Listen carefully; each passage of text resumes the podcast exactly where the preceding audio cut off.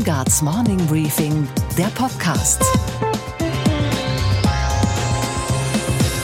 Einen schönen guten Morgen allerseits. Mein Name ist Gabor Steingart und wir starten jetzt gemeinsam in diesen neuen Tag. Heute ist Mittwoch, der 8. Januar. This is an NBC News special report. Good evening. We're coming on the air with breaking news. The Pentagon confirming that Iran has launched a series of ballistic missiles targeting American forces in Iraq. Heute Nacht hat die Führung in Teheran wahrgemacht, was sie bereits angekündigt hatte. Der Iran hat zwei Militärstützpunkte im Irak angegriffen, auf denen auch amerikanische Soldaten stationiert sind. Das ist die Vergeltung für die Tötung des iranischen Generals. Die Operation Märtyrer Soleimani sei ein voller Erfolg gewesen, meldete heute Nacht die iranische Regierung. Es hat nach dem, was wir bisher aus dem Pentagon hören, keine Toten und auch keine Verletzten gegeben. Donald Trump hat sich entspannt geäußert für seine Verhältnisse. All is well, tweetete er, und so far, so good. Wir lernen heute früh, die Welt hat in Nahost ganz erkennbar den Frieden verloren, aber nicht den Verstand. Ihre Regierung wird Vorbild sein, weit über die Grenzen unseres Landes hinaus. Das war die österreichische Übergangskanzlerin Brigitte Bierlein, parteilos, die jetzt wieder Platz machen muss für Sebastian Kurz. Genau 100 Tage nach der Nationalratswahl ist das Kabinett im Amt und in der Antrittsrede von Kanzler Sebastian Kurz spürt man die große Ambition.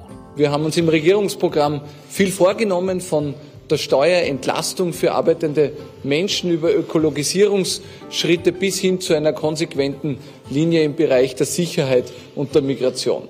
In der Migrationspolitik vor allem harte Linie. Die Grünen haben den kürzeren gezogen, sagen daher viele Kommentatoren in Wien. Aber stimmt das überhaupt? Das wollte ich vom Chefredakteur der Zeitung Die Presse wissen, Rainer Nowak.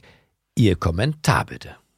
Also in Österreich wird medial auch dargestellt, die Grünen hätten sich über den Tisch ziehen lassen. Sebastian Kurz sei der große Verhandler, hätte die, hätte die Grünen niederverhandelt. Ich glaube, das stimmt so nicht. Es gibt den einen Punkt, wo sich Kurz durchgesetzt hat, das ist die Frage Ausländerpolitik und Migrationspolitik. Die tut den Grünen noch wirklich weh. Und deswegen, deswegen wird vielleicht die Koalition keine rein harmonische werden. Aber auf der anderen Seite, wenn man sich die Ressortverteilung ansieht, haben sich die Grünen sehr gut durchgesetzt, haben überdurchschnittlich viele Ressorts, viele Ministerien bekommen im Verhältnis zu ihrer tatsächlichen Größe am Wahlsonntag und im Verhältnis, im Machtverhältnis zur ÖVP. Hinzu kommt, erstmals gibt es mehr Frauen als Männer im Kabinett und Österreich hat seine erste Verteidigungsministerin. Die neue grüne Infrastrukturministerin Leonore G. Wessler kam mit dem Fahrrad in die Hofburg. Das erinnerte doch sehr an den Turnschuhminister Joschka Fischer. Aber was sagt die Wirtschaft zu alledem? Was sagt ein erfolgreicher Manager wie Hannes Ametsreiter? Er ist Chef von Vodafone in Deutschland und Österreicher ist er auch. Sebastian Kurz mit seinem Team hat das großartig gemacht und hat hier ein Programm gefahren, wo man gemerkt hat, es gibt Reformen, es geht etwas voran im Land und es ist auch noch sehr, sehr klar erklärt worden. Also diese Mischung aus, da bin ich emotional dabei und das kann ich rational nachvollziehen, hat einfach perfekt gepasst. Das ganze Gespräch jetzt gleich. Die Grünen sind nicht nur eine Partei, die Grünen sind mittlerweile auch eine Denkschule. Und wenn sie denn eine Denkschule sind, dann ist der amerikanische Ökonom Jeremy Rifkin ihr Meisterschüler. Und mit ihm hat meine Kollegin Chelsea Speaker aus New York gesprochen, und zwar über den Green New Deal und die radikale Umgestaltung, die unserem Wirtschaftssystem offenbar bevorsteht. In the next couple of years, we're going to have tens of millions of people coming to the streets. because climate change now is affecting dramatically their ability to survive. This is a turning point. Unsere Börsenreporterin Sophie Schimanski berichtet über das Schaulaufen von Samsung, Amazon, Hyundai und Toyota bei der Consumer Electronics Show in Las Vegas. Außerdem hören Sie, wie und warum die Kritiker von Angela Merkel ihr bei YouTube zu mehr Aufmerksamkeit verhelfen. Und auch der Twitter-Streit von Greta Thunberg mit dem alten Rockhautdegen Meatloaf, zu Deutsch Fleischklops, kann uns nicht egal sein heute Morgen.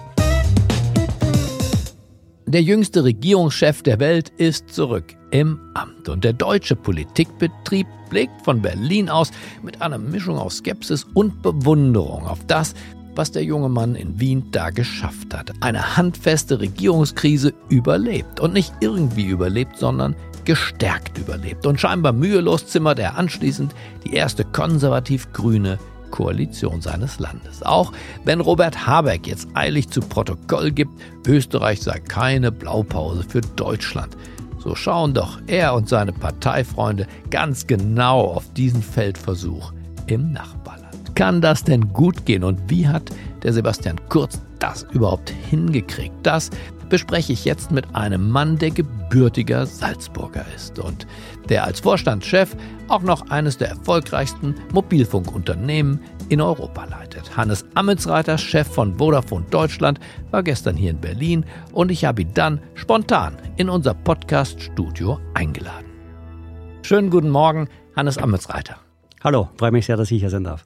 Hannes, du bist nicht nur Vodafone-Chef, sondern auch noch Österreicher. Und wir sind mehr oder weniger zufällig heute hier zusammengekommen, aber es ist trotzdem ein großer Tag für Österreich, oder? Ich habe mit Rieseninteresse verfolgt, wie eine Regierung sich gebildet hat unter nicht einfachen Voraussetzungen. Und ich freue mich sehr, dass es eine aktive Regierung gibt für Österreich und ich freue mich auch, wie es ausgegangen ist. Ja, ist das jetzt ein Himmelfahrtskommando für die Alpenrepublik oder ist das wirklich ein visionäres Projekt, wo, wo man auch als Wirtschaftsmann Herzblut reinsteckt? Also ich glaube, es kann Garantie hat man nie, aber es kann ein Projekt werden, das wirklich zukunftsweisend wird. Warum? Weil man Dinge miteinander verknüpft. Die ÖVP als eine klassische Wirtschaftspartei mit den Klimaagenten und den Nachhaltigkeitsagenten, die eine grüne Partei vertritt. Das ganze Experiment ist nicht ganz so neu in Österreich, sondern das gab es schon in den Bundesländern und es hat dort funktioniert. Und daher, glaube ich, kann das ein Modell werden, das ein sehr gut funktionierendes sein könnte. Wer hat die größeren und dickeren Kröten schlucken müssen? Also ich glaube, dass natürlich eine ÖVP eine andere Ausgangsbasis hatte.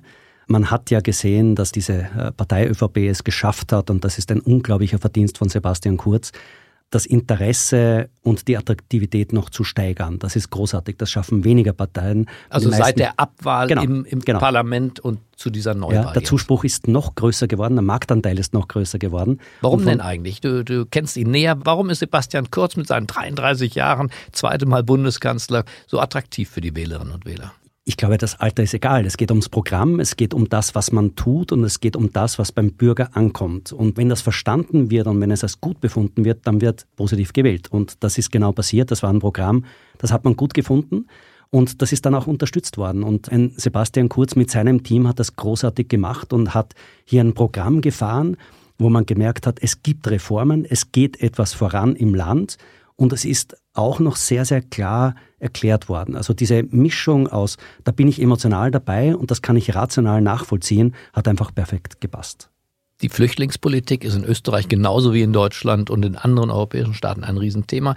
Wie hat er es hinbekommen oder wie haben es die Grünen für sich hinbekommen, hier Zugeständnisse zu machen, zum Beispiel Kopftuchverbot für Mädchen unter 14, aber eben auch staatliche Asylcenter, aber auch eine Art Haft, ohne dass der Rechtsstaat schon sein letztes Urteil gesprochen hat. Also viele Dinge haben die Grünen hier akzeptiert. Warum haben gerade die österreichischen Grünen das getan?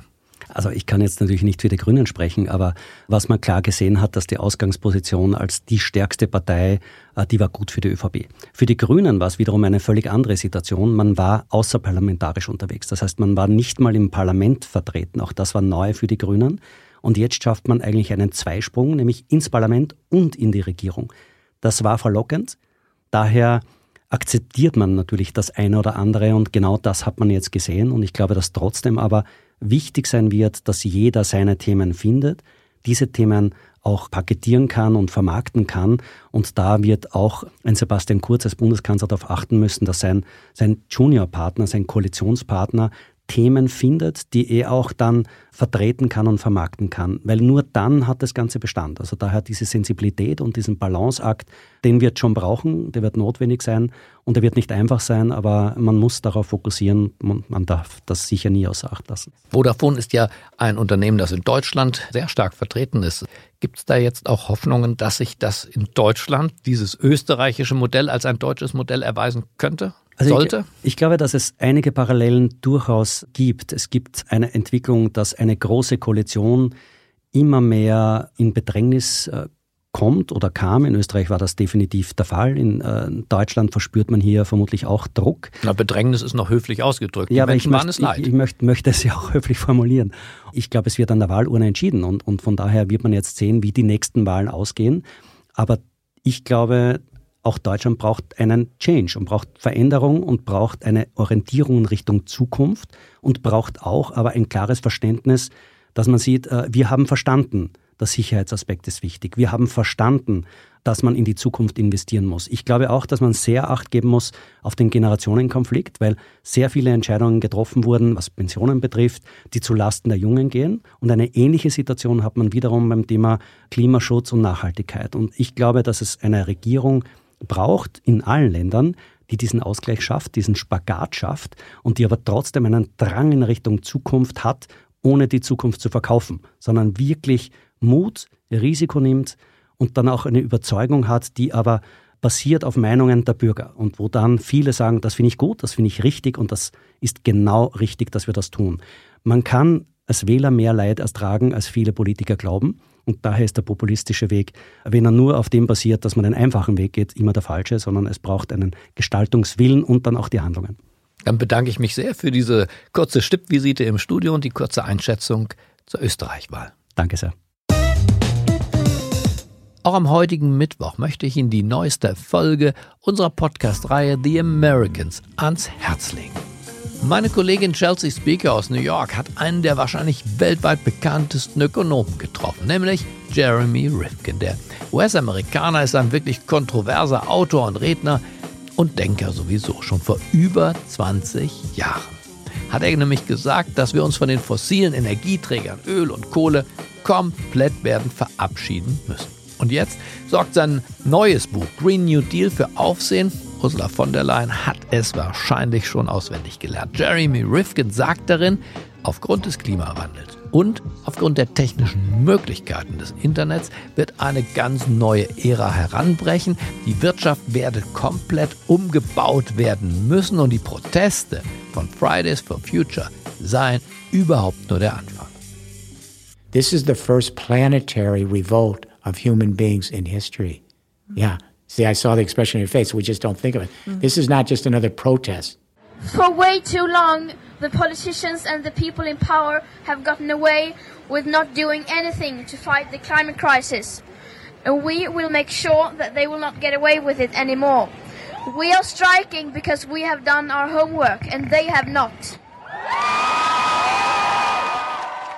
In the next couple of years, we're going to have tens of millions of people coming to the streets because climate change now is affecting dramatically their ability to survive. This is a turning point. Rifkin spricht, wir haben das gerade gehört, von einer Weltrevolution und dass in den nächsten Jahren, damit rechnet er, Massen von Menschen in einem nie dagewesenen Ausmaß protestieren, ja fast schon eher rebellieren werden, weil immer mehr die Folgen des Klimawandels am eigenen Leib zu spüren bekommen. Der Klimawandel werde unsere Fähigkeit zu überleben, sagt er, dramatisch berühren. The industrial revolution of the 20th century and the infrastructure that we put in place to move it is dying. This entire industrial civilization has been based on the remains of plant and animal life that turned into coal, oil, and gas 300 million years ago, and we made the entire civilization out of it. Our fertilizers, our pesticides, our construction materials, our pharmaceutical products, our preservatives for our food, our packaging, our synthetic fiber, our power transport, it's all made out of those fossil fuels. So what's happened is we've spewed so much CO2 in the atmosphere in burning these carbon-based deposits that we are now in real-time climate change. Do you think that we've grasped the gravity of that climate change?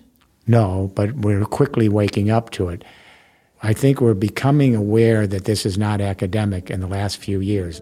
Rifkin sagt also, dass wir solche Katastrophen immer öfter erleben werden und deshalb jetzt schnell, schleunigst auf Solar- und Windenergie umstellen müssen. Schon vor 20 Jahren hat er darüber mit Angela Merkel gesprochen und auch jetzt hat er an dem New Deal von Ursula von der Leyen mitgewirkt. Das Ziel von Rifkin und von Frau von der Leyen ist eine kohlenstofffreie Wirtschaft und damit der Beginn einer neuen ökologischen Ära.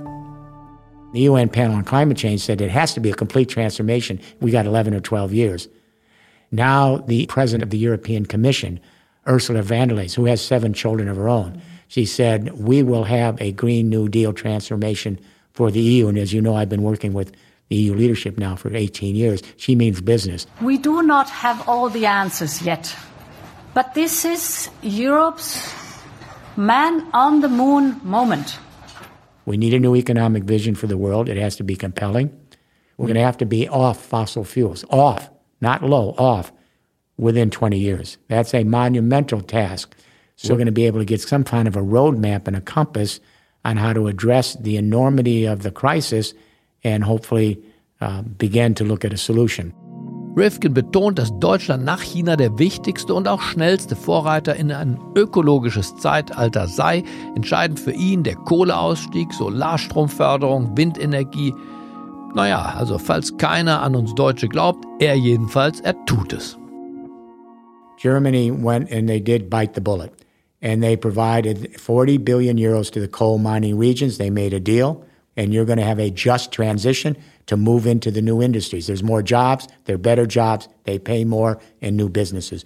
That is a model. Now, Poland, everywhere else in the world that produces coal, they're looking to this experiment. This will have to be done everywhere. Germany led here.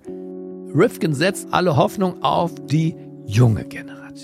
Er glaubt, dass in wenigen Jahren schon Solarstrom, Windenergie von Millionen einzelner Haushalten oder auch kleinen regionalen Gruppen produziert und dann geteilt werden. Ganz so wie heute vielleicht die Informationen im Netz geteilt werden, wird es künftig dann Energie sein aus dem Kapitalismus der Großkonzerne.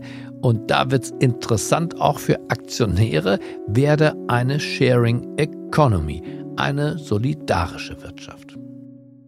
They're learning that everything they do, the young people, actually affects in real time the lives of everyone else, including our fellow species. A new consciousness, a new infrastructure, and a sharing economy. Is it the end of capitalism? The sharing economy is the first new economic system to enter onto the world stage since capitalism in the 18th century and socialism in the 19th century. It's a remarkable historical event. Capitalism is not going to disappear, but it's going to fundamentally change. Big companies will come in and they will finance all of the aggregate efficiency improvements. But the owners in these provider user networks, they get all the gains because they still own all of it. So you get the best of private enterprise, they take the responsibility and they only succeed if they increase the aggregate efficiencies in which everyone else then owns the property. It's perfect. So it's a win win. It's a yeah. win win. Mm-hmm. And it's our starting, but we have to scale it up. So there's just one question left, and it's probably the most important. Bearing in mind everything Jeremy Rifkin sketched out rapid climate change in real time, the urgency of the situation, and the radical action we need to take. Is it even possible to pull it off in time? It's going to be a razor thin path, but we may be able to survive, but it requires all the stars be aligned and requires an entire generation has only one mission no tangents, no attention span issues, one mission and that is to save our human race, to save our fellow species, and to reheal the planet. Das ganze Gespräch dauert 40 Minuten und Sie können es in dem Podcast von Chelsea The Americans hören und es ist, ich kann das gar nicht anders sagen, so wahnsinnig, auch so wahnsinnig interessant, dass man sofort glaubt, dass alles, was Jeremy Rifkin da prognostiziert, auch wahr wird. Und was war heute Nacht an der Wall Street los? Heute ist der zweite Tag der Consumer Electronics Show in Las Vegas und die Hersteller fackeln ein regelrechtes Feuerwerk der Innovation ab. Sony zeigt sein eigenes Elektroauto, Lenovo hat einen Computer, dessen Display sich zusammenfalten lässt wie eine Zeitung und Uber präsentiert zusammen mit Toyota ein Flugtaxi. Über all das spreche ich jetzt mit unserer Börsenreporterin in New York. Einen wunderschönen guten Morgen, Sophie. Ich grüße dich, Gabor. Die Neuvorstellungen sind ja fantastisch, teils fast schon Science Fiction. Aber Sophie, wie wichtig sind diese Innovationen, die da vorgezeigt wurden für den Markt und damit letztlich auch für den Aktionär? Oder ist das alles, wie die Veranstaltung ja heißt, eine Consumer Show? Ja, es kommt so ein bisschen aufs Jahr drauf an. Also unter Analysten sagt man, es gibt zwei Arten von äh, CES-Messen. In einem Jahr sind es wirklich Visionen, die dann aber hinterher eben nicht äh, wirklich geliefert werden können. Die zweite Art sind aber durchaus Delivery-Shows, bei denen Unternehmen dann wirklich auch Endprodukte liefern.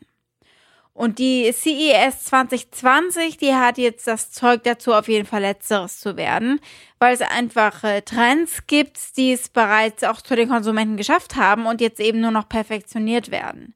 Technologien zum Beispiel wie Smart Home Geräte, also Alexa zum Beispiel von Amazon äh, als prominentes Beispiel und auch autonome Fahrzeuge natürlich sind weitere sehr echte Trends. Das sind jetzt keine Spinnereien. Audi lässt zum Beispiel auch Testfahren. Die Autobauer sind natürlich damit insgesamt an der Spitze der wirklich vielversprechenden Innovationen. Und diese Messe hat es natürlich so ein bisschen sich zu eigen gemacht, dass sie eben hier die Hersteller wirklich die Muskeln spielen lässt. Diesmal sind auch wirklich blödsinnige Ideen dabei. Es sind zum Beispiel rotierende Fernseher dabei, also die drehen sich um 90 Grad oder auch Fernseher, die sich aufrollen lassen. Ich meine, vielleicht gibt es ja auch Leute, die das ganz toll finden. Ähm, aber von Samsung gibt es da einige Innovationen. Und äh, Drucker für Tattoos zum Beispiel, die wieder weggehen, die kann man sich so auf den Arm äh, scannen lassen sozusagen. Mixed Reality Glasses und du kannst sogar bei diesen Brillen auf jedem Auge was anderes gucken. Ich weiß nicht, wer das braucht. Aber natürlich ist diese Messe auch wichtig, weil eben Innovationen geboren werden. Also Thinking outside of the box ist natürlich auch ein wichtiger Faktor für Unternehmen. Und die CES gibt eben auch Newcomern immer wieder eine Bühne, die eben die traditionellen Hersteller gerade in Sachen Autobau auch herausfordern. Und das ist natürlich wichtig. Uber zum Beispiel partnert ja mit Hyundai, da geht es um die fliegenden Taxis und äh, die Uber-Aktie zum Beispiel, die stand gestern bei plus 4%. Also die Anleger finden das offenbar ganz spannend. Schauen wir doch nochmal schnell auf den Automarkt. General Motors hat ja eine wirklich bittere Bilanz für das zurückliegende Jahr vorgelegt. Sophie, welche Grausamkeiten finden sich darin? Äh, tatsächlich ziemlich karg. Äh, GM hat im vergangenen Jahr in China den größten Umsatzrückgang aller Zeiten erlitten, 15 Prozent nämlich gegenüber 2018. Und es war auch schon das zweite Jahr jetzt in Folge mit eben rückläufigen Verkäufen im chinesischen Markt. Im Jahr 2018 ist der Umsatz auch gesunken, damals mit 10 Prozent. Also es ist sogar noch mehr geworden. Und nächstes Jahr soll es so schlecht weitergehen, äh, so die Befürchtungen von dem Unternehmen eben. Die GM-Aktie hat gestern 2% verloren. Und sowohl inländische als eben auch ausländische Autohersteller kämpfen ja mit der schwächelnden chinesischen Wirtschaft insgesamt und auch damit, dass die Subventionen auslaufen für Autos. Für US-amerikanische Unternehmen sieht es aber einfach besonders schlecht aus. Nicht nur für GM, sondern zum Beispiel auch für den Rivalen Ford. Und diese Herausforderungen gelten eben nicht nur für GM, sondern auch für die anderen Autobauer hier in den USA. Der größte Automarkt der Welt sieht tatsächlich das erste Mal seit fast drei Jahrzehnten rückläufige Umsätze. Also es sind einfach schwierige Zeiten für die Autobauer hier insgesamt. Und was, Gabor, geht eigentlich gar nicht? Dass Deutschlands beliebteste Politikerin Angela Merkel, unsere Bundeskanzlerin, auf YouTube einfach nicht ankommt. Ihre Neujahrsansprache, die nicht aufregender, aber auch nicht schlechter oder langweiliger war als in den Vorjahren, wurde 15.000 Mal als negativ bewertet. Das sind zehnmal mehr Dislikes, so drückt man sich bei YouTube aus, als Likes. Und dabei hat sie gar nichts gesagt, was die Menschen hätte verärgern können. Liebe Mitbürgerinnen und Mitbürger, ein neues Jahrzehnt liegt vor uns. Die 20er Jahre können gute Jahre werden. Überraschen wir uns einmal mehr damit, was wir können. Um dieses Rätsel aufzulösen, habe ich jetzt bei mir hier im Studio Daniel Fiene aus dem Morning Briefing Technologie-Team. Daniel, du hast ja die Sendung mit dem Internet erfunden und produziert, ich glaube, zehn Jahre? Ja. Zehn Jahre lang, richtig? Und außerdem machst du den Podcast Was mit Medien, den gibt es bei Deutschlandfunk Nova. Und du kannst das aufklären. Warum diese Unbeliebtheit der Kanzlerin bei YouTube oder sind das die Bots aus Russland? Ja, guten Morgen, Gabor. Also tatsächlich, die Dislike-Zahlen der Kanzlerin sind in diesem Jahr höher als in den Vorjahren. Aber grundsätzlich gilt für Likes und Dislikes, äh, was wir auch aus Diskussionsforen oder in den Leserkommentarspalten unter Nachrichtenartikeln im Netz kennen, es melden sich eher die, die unzufrieden sind, die was zu meckern haben. In diesem Fall hat das Video über 180.000 Abrufe oder Zuschauer Und da hat nicht mal jeder Zehnte auf Like oder Dislike geklickt. Das ist also sehr wenig. Und ein weiteres Problem ist, wir können nicht sehen, wer auf Dislike geklickt hat. Also das könnten jetzt einfach Wähler oder Supporter von anderen Parteien sein oder eben auch Trollfabriken, die der Kanzlerin schaden wollten. Äh, nur der Politiksatz, lieber schlechte News statt gar keine News, gilt auch für Algorithmen. Jeder Like, egal ob positiv oder negativ, wird als Interaktion von YouTube wahrgenommen.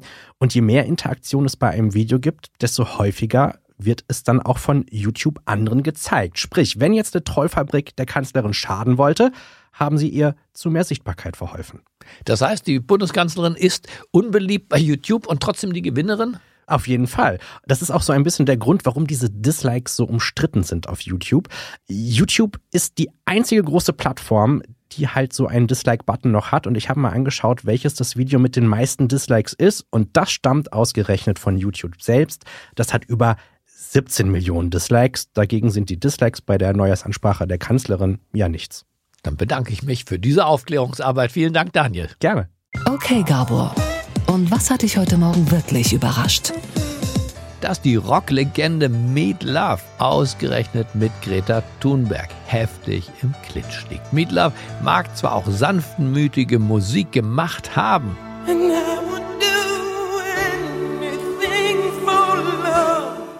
aber bei Greta und dem Klimawandel wird er plötzlich knallhart. Im Interview sagt er jetzt über sie, Sie wurde einer Gehirnwäsche unterzogen, weswegen sie jetzt denkt, ein Klimawandel stünde uns bevor. Aber das ist nicht wahr. Greta wäre nicht Greta, wenn sie das auf sich sitzen lassen würde. Sie reagierte auf Twitter prompt.